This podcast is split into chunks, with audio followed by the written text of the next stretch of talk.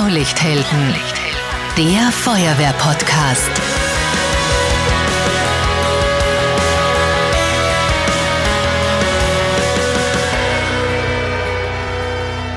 Diese Folge wird präsentiert von Raiffeisen Niederösterreich. Wir macht's möglich. Servus, hallo und herzlich willkommen zu unserer Premiere. Das ist die erste Folge vom ersten und einzigen Feuerwehr-Podcast aus Österreich. Mein Name ist Marcel Kilic, ich bin Radiomoderator und ich bin auch selbst seit meiner Kindheit Feuerwehrmann. Darum freut es mich wirklich unglaublich, dass es jetzt endlich losgeht. Das ist ein Format von und für die Feuerwehr. Weil wenn Radio oder Fernsehen über Feuerwehreinsätze berichten, dann ist das doch meistens eher kurz und knapp zusammengefasst und viele Details, die uns als Einsatzkräfte eigentlich wirklich interessieren, die werden oft weggeschnitten. Blaulichthelden ist der Feuerwehr-Podcast, wo wir Feuerwehrthemen wirklich unter uns und auf Augenhöhe besprechen können. Hier haben wir Platz, um die Fragen zu stellen, die uns wirklich interessieren. Hier ist der Auftakt, das ist Folge 1. Wir sprechen über einen der größten Einsätze, den es in Österreich jemals gegeben hat. Bekannt als der Jahrhundertwaldbrand in Hirschwang an der Rax. Und dazu ist bei mir der niederösterreichische Landesfeuerwehrkommandant, Landesbranddirektor Didi Pfarrer-Fellner. Herzlich willkommen, schön, dass du da bist. Herzlich willkommen. Im vergangenen Herbst, da ist in Hirschwang an der Rax im Bezirk Neunkirchen ein Feuer ausgebrochen, am Mittagssteig, also sehr weit oben am Berg.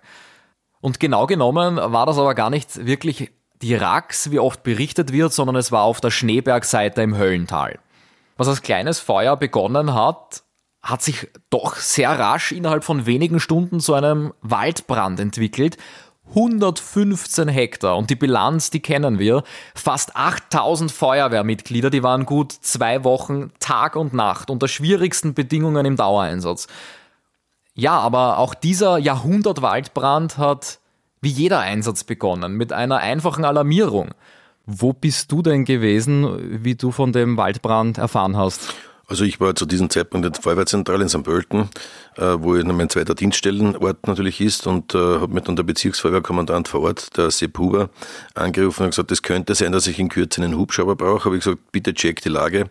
Äh, vielleicht könnt ihr mir ein paar Bilder schicken. Es war am Anfang eigentlich ganz minimalste Rauchentwicklung, aber trotzdem wurde ein, ein Hubschrauber dann entsendet. Das ist dann so, dass wir in Kontakt treten oder ich gleich persönlich anrufe in der Flugeinsatzleitung in Meidling, in Meidling und äh, das ist sehr unkompliziert. Wir haben auch dort im Hubschrauber äh, von uns aus ein Bambi-Packet. Das ist also ein Löschwassertank für diese Type von Hubschraubern hier stationiert. Die haben das gleich eingepackt und sind natürlich in Kürze äh, weggeflogen und waren dann, wenn man so sagen kann, von der Anforderung circa zehn Minuten später vor Ort. Mhm. Das heißt, wenn die Feuerwehr einen Hubschrauber anfordert, dann bekommen sie den auch vom BMI oder vom Bundesheer? Ja, beim BMI ist es sehr einfache Wege. Hier kann man auf direkten Weg, das kann ich persönlich doch machen, da gibt es unsere Abkommen. Äh, wenn wir das österreichische Bundesheer brauchen, dann ist ja das ein Assistenzeinsatz. Das heißt, hier muss die Landeswarnzentrale im Auftrag über die IVW 4, die zuständige Abteilung Entscheidung der Landesregierung hier diesen Hubschrauber anfordern und das geht dann über einen Genehmigungsweg, dann über Salzburg und dauert natürlich deswegen auch äh, schon einige Zeit länger als wie der direkte Weg. Allerdings die Effizienz dann bei einem Blackhawk zum Beispiel, äh, wo man bis zu 3000 Liter äh, hier einbringen können, ist natürlich dann auch eine andere. Aber im Erstmaßnahmen, im Erkundungsflug, aber auch für die ersten Löschmaßnahmen ist das ein, eine sehr, sehr große Hilfe für uns, dass das BMI da für uns fliegt. Mhm, also von der Alarmierung dauert das dann nicht einmal eine Stunde, bis der Hubschrauber in der Luft und in dem Fall bei uns in Hirschwang war? Nein, das, wenn ich dort anrufe, der steigt fünf Minuten später auf und ist zehn Minuten dort, das ist jetzt einmal maximal zwölf bis 15 Minuten. Mhm. Unglaublich. Mhm. Die niederösterreichischen Feuerwehren, die waren ja wenige Wochen davor in Nordmazedonien im Auslandseinsatz. Ist das also praktisch die beste Vorbereitung für diesen großen Waldbrand in Hirschwang, die man überhaupt bekommen kann? Ja, ich würde mal sagen, das war ja nicht geplant und war weder Übung noch was anderes. Das war ein Realeinsatz natürlich, der über das EU-Modul ausgelöst wurde. Hier wurde ein Hilfeansuchen von Nordmazedonien an die EU gestellt. Äh, und äh, wir sind natürlich in diesem Modul auch eingemeldet und haben natürlich in den letzten Jahren sehr viel dazugelernt und haben natürlich dann gemeinsam mit unseren Kollegen aus der Steiermark hier den Einsatz abgewickelt über mehrere Wochen und haben natürlich uns völlig autark aufgestellt. Das heißt, eigenes Camp, große Einsatzleitung, Satellitenverbindungen nach Hause, eigene Verpflegung, sogar den medizinischen Dienst haben wir fortgehabt. Das heißt, wir haben hier äh, alles äh, eingebracht, praktisch eine, eine, ein Dorf oder eine, eine Einsatzleitung Stadt dort aufgebaut und von dort haben wir halt sehr effektiv effizient im schwersten Gelände in den Bergen hier Brandbekämpfung durchgeführt. Wenn man die Bilder von äh, Nordmazedonien vergleicht, auch mit den Bildern, die wir aus den USA, in Kalifornien, aus Griechenland kennen, das sind riesige Feuerwalzen, die man von weit schon her sieht. Die meisten Einsatzkräfte oder viele Einsatzkräfte bei uns waren ja im Tal an der Höllental-Bundesstraße stationiert und wenn man von da unten raufschaut, sieht man eher mal nur Rauchentwicklung und weniger Feuer. Erst im Dunkeln sieht man dann ein bisschen einen Feuerschein. Was ist das Charakteristische beim Waldbrand in Österreich, in dem Fall da im Raxgebiet? Ja, das hängt natürlich einmal von vielen Faktoren ab. Das erste ist einmal, äh, in welcher Phase sieht man den Brand? Äh, der Brand hat über Wochen gedauert in Hirschwang. Natürlich sind wir dann äh, beschäftigt gewesen, Glutnester im Boden, am Boden oder im Boden zu bekämpfen, die ja mit freiem Auge fast nicht sichtbar waren vorher unten. Aber allerdings hat sich da in der schnellen Brandausbreitung es schon über einen Wipfelbrand fortgesetzt. Das heißt, es gibt ja beim Waldbrand verschiedene Brandarten, ein Wipfelbrand, ein Stammbrand oder den Bodenbrand. Und da ist es halt so, dass es über die Wipfeln ausgeht dehnt hat. Nordmazedonien war eher ein fast ausschließlich Wipfelbrand. Ähm, da hat man dann schon Feuerfronten bis über äh, 30 Meter oder noch höher. So etwas ähnliches hatten wir auch im äh, letzten Jahr auch in, ähm, im Bereich des Nasswaldes, äh, Bezirk Neunkirchen, Wiener Neustadt in diesen Bereichen.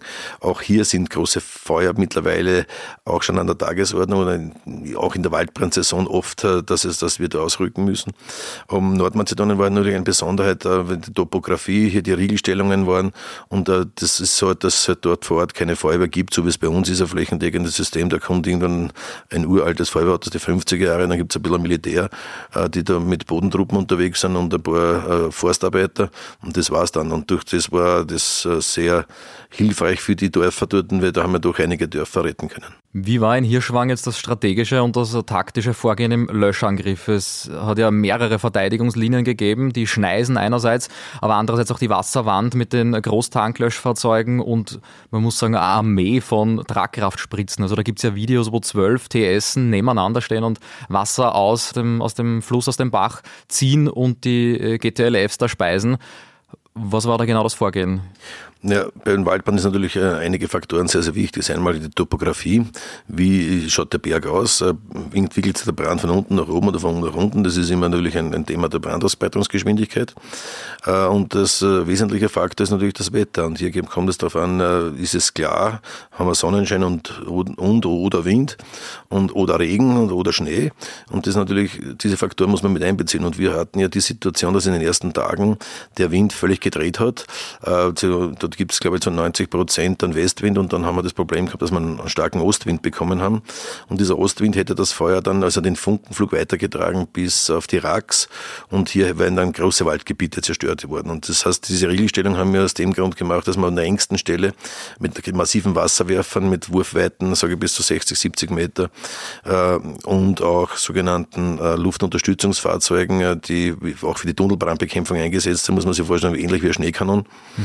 Und auch mit massiven Wasserangriffen. Also das heißt, hier haben wir diese Regelstellung aufbauen müssen, um äh, einen Brandüberschlag, Funkenflug äh, zu verhindern.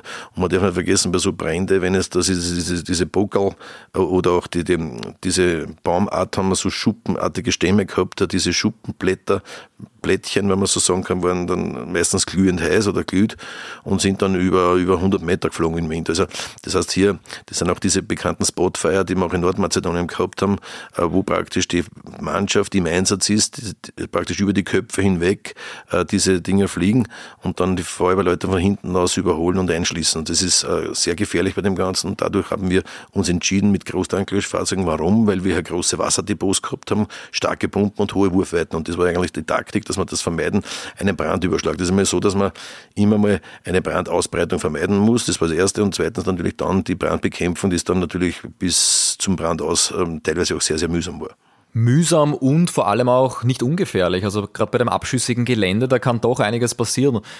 Aber wir sind in Summe schon recht glimpflich davon gekommen, oder wie schaut es aus mit Verletzten? Na, wir hatten schon 14 Verletzte, Feuerwehrleute, aber nichts Tragisches, meistens umgepickelt oder, oder, oder verstauchte Geschichten, also ein bisschen mehr, äh, aber wir haben natürlich auch hier im Vorfeld reagiert, weil das für die Moral oder auch für die Psyche der Einsatzkräfte wichtig ist, dass hier eine sofortige Hilfe bereitsteht. Darum haben wir auch unseren vor allem medizinischen Dienst auch gemeinsam mit den Rettungsorganisationen dort äh, stationiert gehabt, der natürlich auch die Covid-Testungen vor Ort gemacht hat, das muss ich auch sagen. Das war ja auch wichtig, dass wir keinen Cluster in die Einzelleitungen gezogen haben.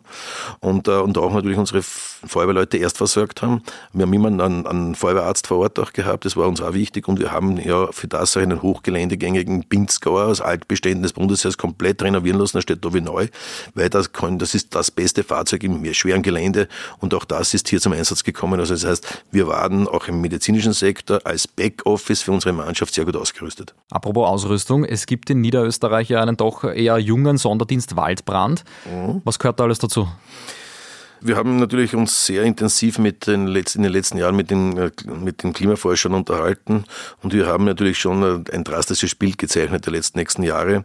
Und wir haben gedacht, okay, vor drei Jahren nicht, wir fangen einmal mit dem Ganzen an, da waren wir auf eine, in Kroatien auf einer Übung, da haben wir eigentlich gesehen, dass wir Österreicher gar nicht gut auf, ausgeschaut haben bei der Übung gegenüber die Franzosen, der Portugiesen und anderen.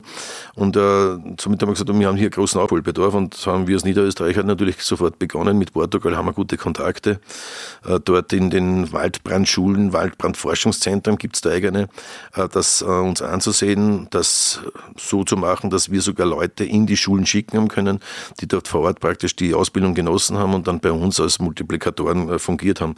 Und dann war mir irgendwann einmal klar, dass das, früher war der, der Waldbrandbekämpfung auch ein bisschen beim Flugdienst angehaucht, also auch dabei, gibt es in anderen Bundesländern schon und wir haben das klar getrennt und das war eigentlich gut so, weil das, man hat es gesehen, wenn wir 16 Luftfahrzeuge in Hirschwang haben, da brauchen wir den kompletten Flugdienst mit Unterstützung auch aus den anderen Bundesländern Ländern und da bleibt keine Zeit mehr, dass man dann nur Bodenbearbeitung oder ähnliches macht. Das heißt, das war schon sehr gut, dass wir das aufgestellt haben. Wir haben auch in Nordmazedonien gesehen, dass wir in der Haupturlaubszeit mit 200 Kräften ähm, nach zwei Wochen schon ans Limit kommen.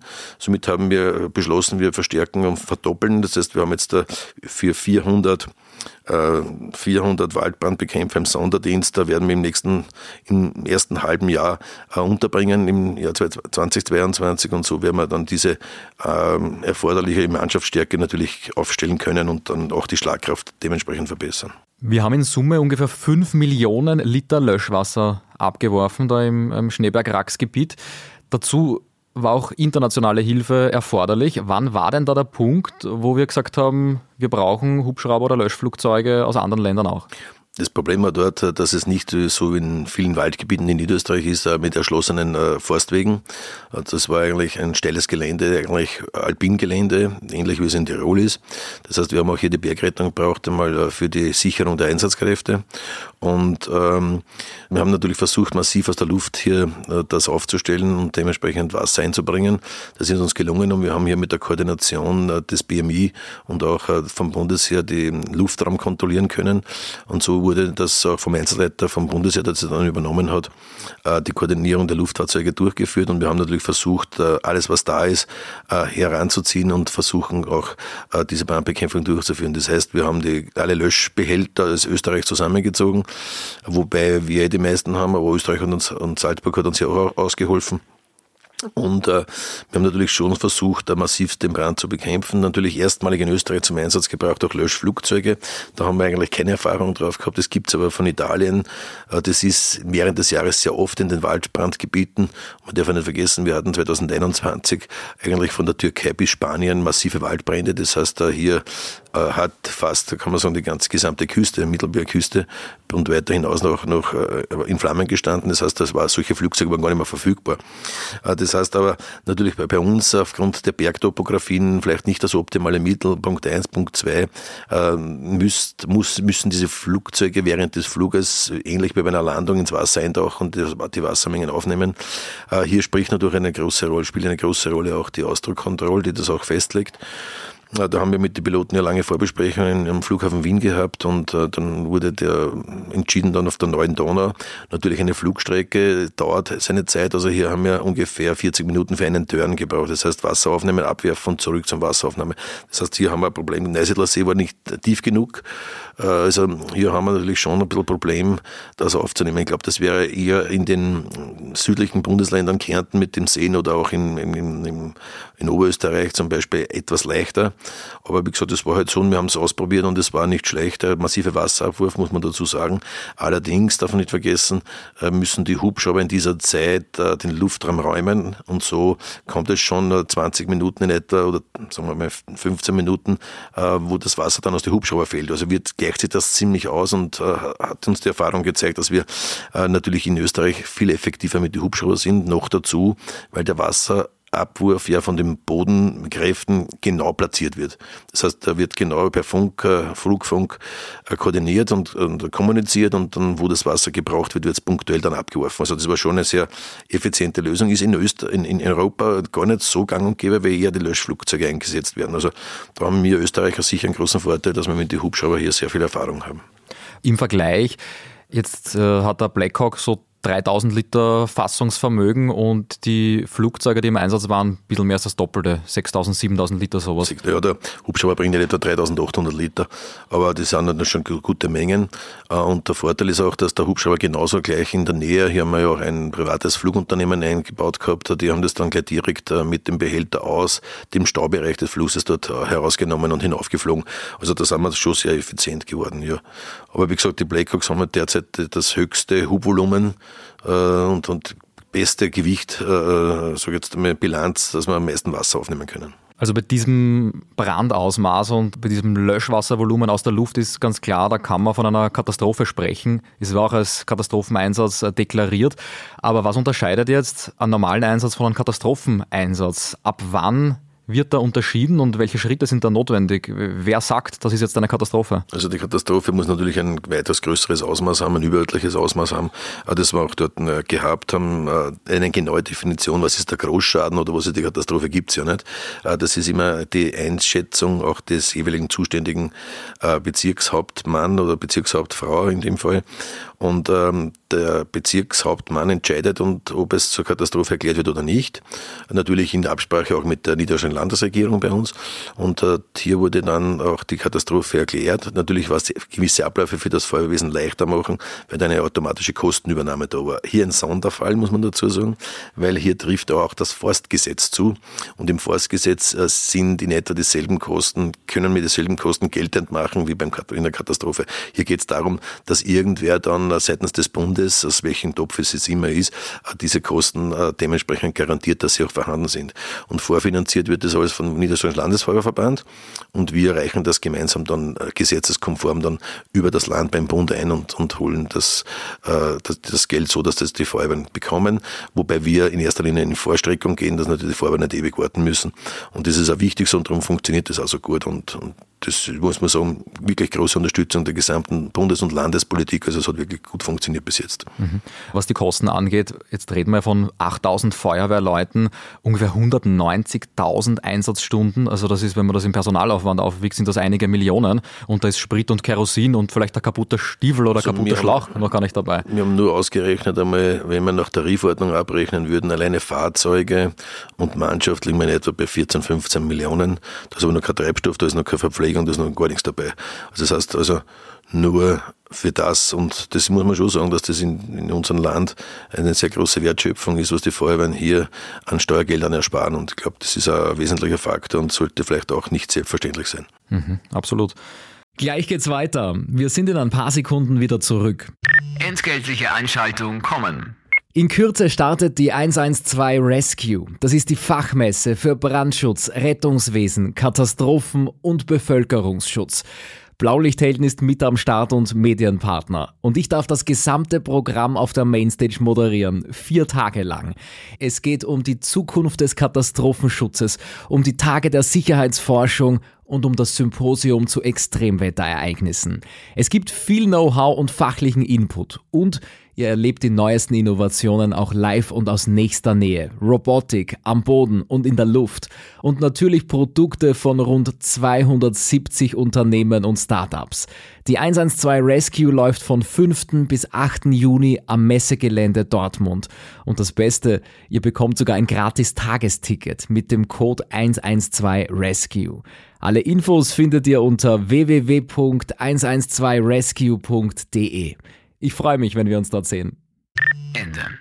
An der Stelle, wenn es ums Geld geht, ist auch ein bisschen interessant natürlich, warum hat es eigentlich zu brennen begonnen? Die Brandermittler gehen ja von einer fremden Zündquelle aus oder wie es im Strafgesetzbuch noch nostalgisch steht, fahrlässige Herbeiführung einer Feuersbrunst. Aber im Endeffekt geht es darum, dass irgendjemand nicht gut aufgepasst hat, vielleicht eine Zigarette weggeworfen hat, ein Lagerfeuer nicht sachgemäß abgelöscht hat. Wie schauen da die Brandermittlungen während so einem langen Großereignis aus? Muss die Feuerwehr da hin und wieder auch einmal Platz machen, dass die Brandermittler Nein. schon. Äh also wir sind, ja, wir sind ja mit Gesetz verpflichtet äh, zur Beihilfe bei der Brandermittlung, aber die Brandermittler wissen das natürlich äh, und äh, natürlich geht der Löscheinsatz äh, bevor.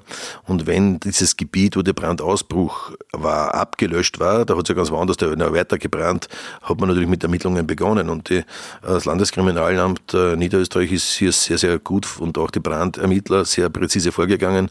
Und ich glaube auch, dass es hier sehr gut ausschaut. Aber auf alle Fälle war es keine Zigarette, sondern war es ein Lagerfeuer. Und äh, das ist bestätigt und natürlich auch die Feuerstelle wurde gefunden. Jetzt geht es nur darum, ähm, ob man erheben kann, ob die Staatsanwaltschaft die Ermittlungen freigibt oder nicht. Aber das ist nicht in unserem äh, Zuständigkeitsbereich, das ist eher ein polizeilicher Bereich. Aber äh, ich glaube schon, dass es hier auch eventuell gute Ermittlungschancen gibt. Das ist auch ein politisches Thema. Mir bleibt da ein Foto in Erinnerung mit hohem Besuch in der Einsatzleitung. Da war der damalige Bundeskanzler Schallenberg und die Verteidigungsministerin Tanner gemeinsam mit der Landwirtschaftsministerin Köstinger und Landeshauptfrau Stellvertreter Pernkopf gleichzeitig bei dir in der Einsatzleitung. Was bedeutet so ein Besuch für den Einsatz an sich? Ist das ein großes Zeichen der Wertschätzung? Natürlich ist es das. Aber wie spürt man die Politik in so einem Fall im Einsatz abseits vom Pressefoto? Also Punkt eins einmal ist es wichtig, den politischen Vertreter, der zuständig ist, das war in dem Fall der Stefan Bernkopf, immer an der Seite zu haben und äh, alle schwierigen Entscheidungen, äh, der diese Entscheidungen trifft, auch die Kontakte über ihn hat zum Beispiel äh, vom Heldenplatz den Blackhawk weggeholt, wo es uns erst für 16 oder 17 Uhr zugesagt wurde, wenn die Ausstellung vorbei ist, habe ich gesagt, hey, das ist Realensatz. Also das ist schon wichtig, wenn man dann die Leute an der Seite hat, die Zuständigen und Verantwortlichen und die auch die zu ihrer Verantwortung stehen. Das muss ich sagen, war in diesem Fall äußerst gut. Und natürlich die Bundesregierung auch, weil wenn äh, wir äh, auch Bundesmittel beziehen, auch Katastrophenmittel beziehen und die Feuerwehren sind nun mal die Katastrophenschützer Nummer eins in diesem Land und auch dafür zuständig. Und dann muss ich dazu sagen, ist es auch gut, sich ein Bild hier zu machen. Und äh, wie du richtig gesagt hast, für uns in der ersten Linie eine Wertschätzung, die, die Einsatzkräfte, ich muss sagen, äh, auch äh, der damalige Bundeskanzler Schallenberg eher fotoscheu, also nicht da großartig zu kommen und sich da abknipsen lassen mit den Einsatzleitern, mit den Einsatzkräften, sondern er hat gesagt, er will keine Fotos Fotos, wenn es nur irgendwie geht, weil er ist eigentlich da, sich das anzusehen, ein, ein Bild der Lage zu machen und einmal die Feuerwehrarbeit zu sehen. Den war das gar nicht bewusst, dass die freiwillig dort unter, da unterwegs sind. Und dann hat er gesagt, die sind freiwillig und die kriegen jetzt wirklich nichts zahlt. Das hat er uns gar nicht geglaubt. Also muss man schon dazu sagen, das ist schon äh, auch gut, dass sich die Herrschaften, die ja zuständig sind in der Gesetzesgebung, die auch äh, für die finanziellen Mittel zuständig sind, äh, sehr wichtig für uns gewesen, auch die, damals dementsprechendes Bild. Und das war bei der Verteidigungsministerin hervorragend hervorragend. Das war kennen wir sie auch gut, weil sie Niederösterreicherin ist und auch mit der Eile Köstinger, die auch vom Forstwirtschaft zuständig ist. Also alle Verantwortungsträger waren vor Ort und haben sich das vor Ort angesehen, haben sich erkundigt und wirklich präzise, haben sie lange Zeit genommen und das ist auch für uns wichtig, weil der Kanzler, seit bei ihm mich erinnern kann, war noch nie vor Ort und hat sich das angeschaut. Also das mhm. muss man schon Hut ab davon und äh, ich glaube, dass das auch Früchte tragen wird. Das ist schön zu hören.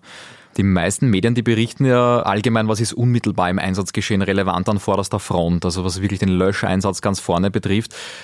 Das hier ist ein Format, ein Podcast von und für die Feuerwehr. Also wir schauen uns auch ein bisschen an, was passiert hinter den Kulissen. Und ähm, da gibt's ja dieses Motto, wo wir sagen, ohne Mampf kein Kampf. Also wenn man da tagelang und nächtelang im Einsatz ist, da kriegt man einfach einen Hunger, vor allem auch in dem unwegsamen Gelände.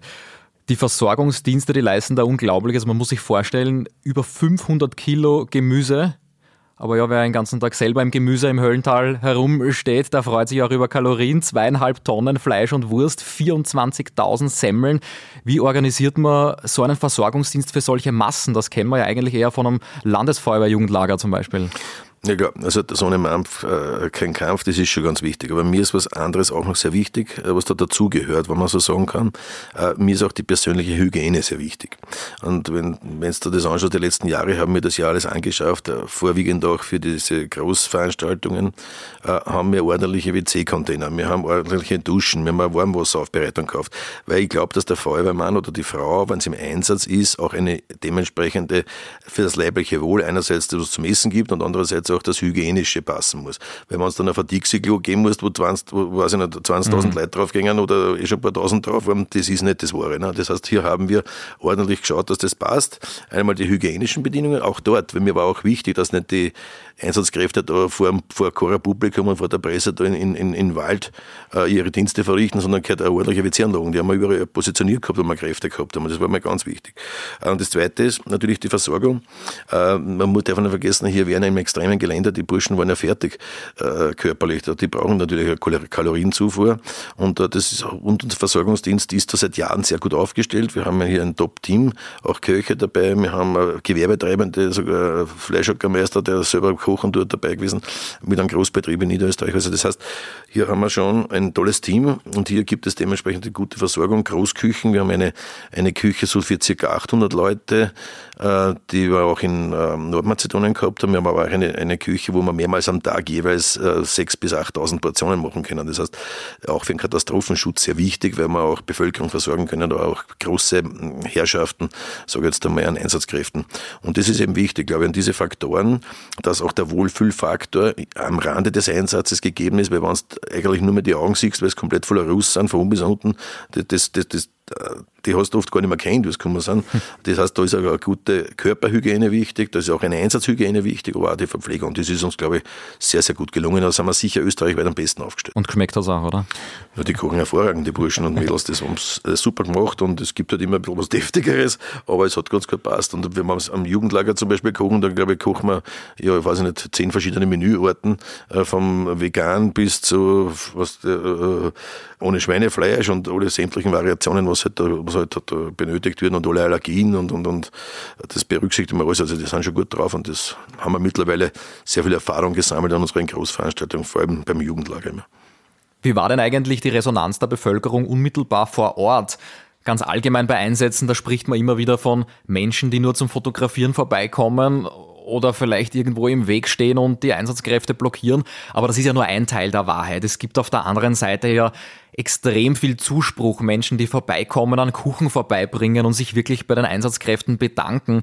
Wie hast du das erlebt vor Ort? Ja, dann hat das so, äh, so, ein, so ein Großeinsatz mit so einer medialen Resonanz natürlich äh, einen gewissen äh, Katastrophentourismus auslöst, ist klar, aber es war nicht so, dass es uns behindert hat. Im Großen und Ganzen, wir haben das hier gut den, mit der Polizei, mit unserer eigenen Feuerwehrstreife im, im, im, Griff gehabt. Also das war nicht das Problem. Was super war natürlich für unsere Einsatzkräfte, da hat es Leute gegeben, ist mit dem Golfagerl in der Früh rausgefahren, der hat extra Lachsbrötchen gemacht, also nicht irgendwo ein Wurstsemmel, sondern Lachsbrötchen, hat den Flugdienst versorgt. Die nächsten sind gekommen mit den Kindern, die haben uns Zeichnungen gemacht, haben Keksal braucht, haben Kuchen braucht. Ja, andauernd, aus Wien sogar haben uns, haben uns, so, haben uns Sachen erreicht, dann hat es viel gegeben, äh, Großbäckereibetriebe, die uns was gespendet haben, die wieder was Süßes vorbeibracht haben. Also, das war schon gewaltig, diese Resonanz, also die Arbeit und die Wertschätzung hat man hier ganz, ganz nah gespürt und ich glaube, das ist auch das, was die Motivationsschiene unserer Feuerwehrleute ausmacht. Wenn das sieht, das macht Sinn, die Bevölkerung tut das anerkennen und stempelt denen das irgendeinen Freiwilligen an, äh, der halt auch da ist und den es halt eh schon immer gegeben hat, dann ist das äh, ganz was Besonderes und ich glaube, das ist auch die Motivation für die Zukunft. Sehr schön. Zukunft. Was ist denn die Bilanz jetzt von dem Einsatz? Sagen wir äh, am Ende des Tages, wir sind so gut aufgestellt, das behalten wir bei, wie es ist? Oder gibt es da trotzdem Adaptierungen, zusätzlicher Investitionen, Equipment, das man jetzt vielleicht doch noch braucht? Also wir sind einmal, glaube ich, mal europaweit top aufgestellt. Also wir haben in Nordmazedonien gesehen, es gibt keine, die besser ausgerüstet sind, äh, auch die, die Slowenen, was mit uns gearbeitet haben.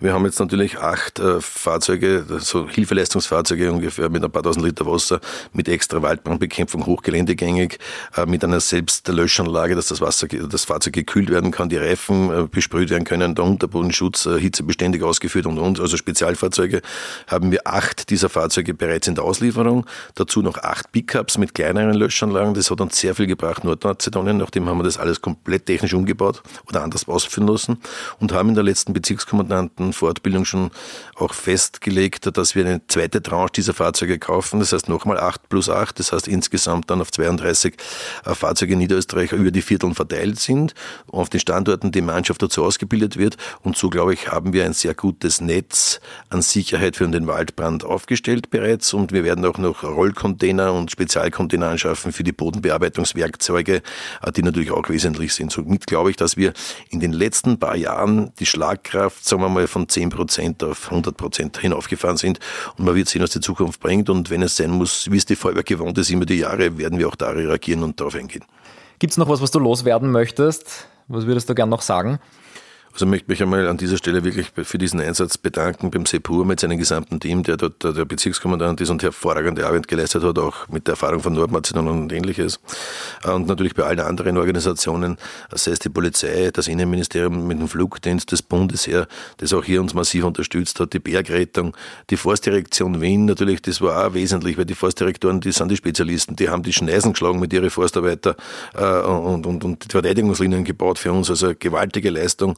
Äh, auch das Rote Kreuz, also alle benachbarten Organisationen, die uns hier unterstützt haben im Assistenzeinsatz, hier hervorragende Arbeit geleistet und für das ein großes Dankeschön und nicht zuletzt bei unseren eigenen Leuten, sei es jede Feuerwehrmann und jede Frau, die wir aus ganz Niederösterreich auch über die KAD-Züge, also Katastrophenhilfszüge hier zum Einsatz gebracht haben. Ein großes Dankeschön für die Freizeit, den Gewerbetreibenden, die oder die Institutionen, die sie vom Beruf freigestellt haben, auch ein großes Dankeschön. Das ist Österreich und das ist vor allem Niederösterreich, wo wir diesen Zusammenhalt leben.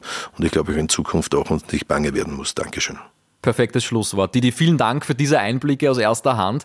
Genau darum geht's beim Feuerwehr-Podcast Blaulichthelden. Das war die allererste Episode. Vielen Dank auch an euch, dass ihr mit dabei wart. Uns gibt's ab jetzt alle zwei Wochen neu und zwar überall, wo es Podcasts gibt. Auf Spotify, auf Apple und Google Podcasts und wer keine App installieren will oder wer mit dem Computer zuhören mag, natürlich auch sehr gerne. Ganz einfach unter www blaulichthelden.at. Dort dann einfach nur auf Play drücken und los geht's. Wir sind natürlich auch auf Social Media, auf Facebook und auf Instagram. Die Links dazu, die stelle ich in die Podcast-Beschreibung. Wir posten dort immer die Highlights aus den Podcast-Episoden und viele zusätzliche Infos.